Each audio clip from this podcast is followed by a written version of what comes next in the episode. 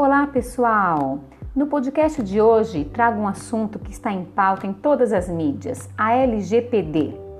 Trata-se da nova Lei Geral de Proteção de Dados, em vigor desde o último dia 18 de setembro de 2020, após muitas idas e vindas do Legislativo na tentativa de adiar sua vigência.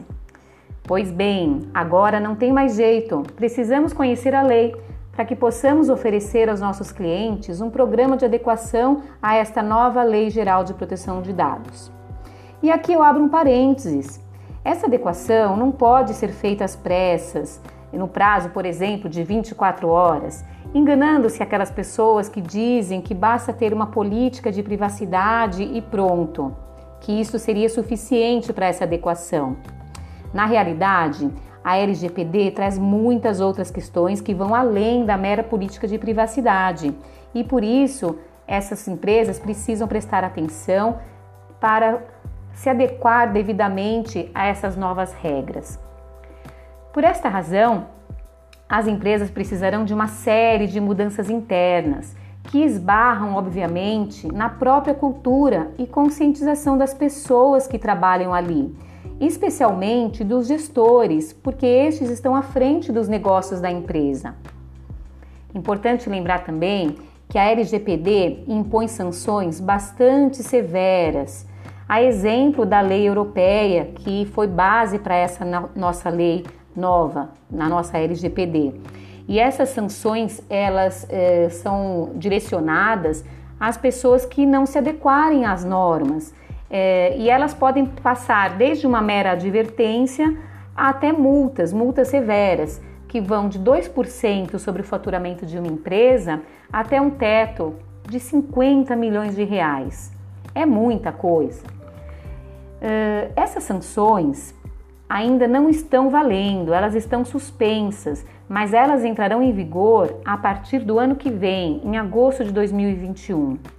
Assim, as empresas precisam agora iniciar seus programas de adequação, o quanto antes, porque se essa lei prevê sanções, nós não vamos esperar que essas sanções ocorram, que o órgão fiscalizador autue uma empresa para depois remediar, correto?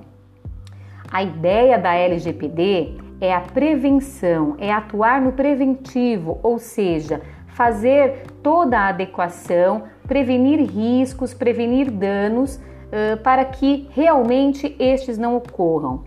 Mas se eles ocorrerem e essas empresas forem de alguma forma autuadas por, pelo órgão competente ou acionadas por um titular dos dados pessoais que foram prejudicados, essa empresa que agiu de alguma forma com algum programa de adequação, de proteção, de tratamento de dados, ela vai mitigar esses prejuízos, diminuindo eventual indenização, eventual condenação por multas.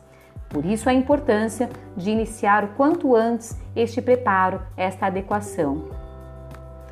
O primeiro passo é compreender o alcance da ideia de dados pessoais.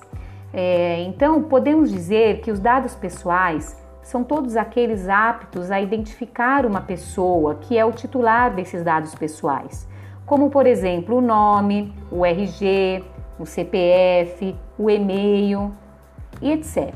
Muitos outros, não é? A lei também traz o conceito de dados sensíveis, que são aqueles que possuem uma vulnerabilidade incomum e que podem levar a situações discriminatórias, como o caso de informações sobre a cor da pele, orientação religiosa, questões de gênero, saúde, questões eh, de dados biométricos e por aí vai.